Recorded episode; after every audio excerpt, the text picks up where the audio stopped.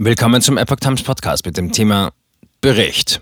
Bundesregierung verweigert Ukraine Kauf schwerer Waffen.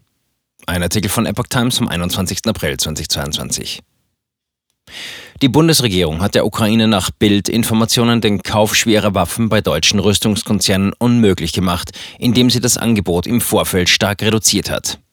Das Bundesverteidigungsministerium habe auf Anordnung des Kanzleramts sämtliche schwere Waffen von einer sogenannten Industrieliste deutscher Waffenschmieden gestrichen, berichtete die Bild-Zeitung am Mittwoch aus ihr vorliegenden Dokumenten. Die von ursprünglich 48 auf 24 Seiten gekürzte Liste mit dem Titel Unterstützungsmöglichkeiten Industrie konsolidiert sei Ende März der ukrainischen Regierung übergeben worden. Nach Informationen der Leitung hatte die ursprüngliche Liste Mitte März noch schwere Waffensysteme wie den Kampfpanzer Leopard 2, die Schützenpanzer Marder und Puma sowie die gepanzerten Mannschaftstransporter Boxer und Fuchs enthalten. Auch die Panzerhaubitze 2000 soll sich demnach zunächst auf der Liste befunden haben. Diese Waffensysteme entsprechen einer Bedarfliste des ukrainischen Verteidigungsministeriums, die der Bild-Zeitung nach eigenen Angaben ebenfalls vorliegt. Der Gesamtwert der Industrieliste sei mit den zahlreichen Streichungen auf knapp 307 Millionen Euro gesunken.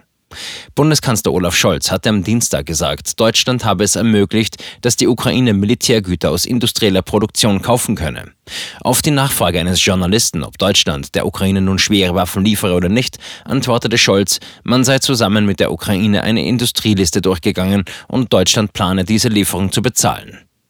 Der ukrainische Botschafter Andrei Melnik hat am Dienstagabend im ZDF gesagt, auf einer bereinigten Liste der Bundesregierung würden sich gar keine schweren Waffen befinden. Melnik sagte, die Waffen, die wir brauchen, sind nicht auf dieser Liste.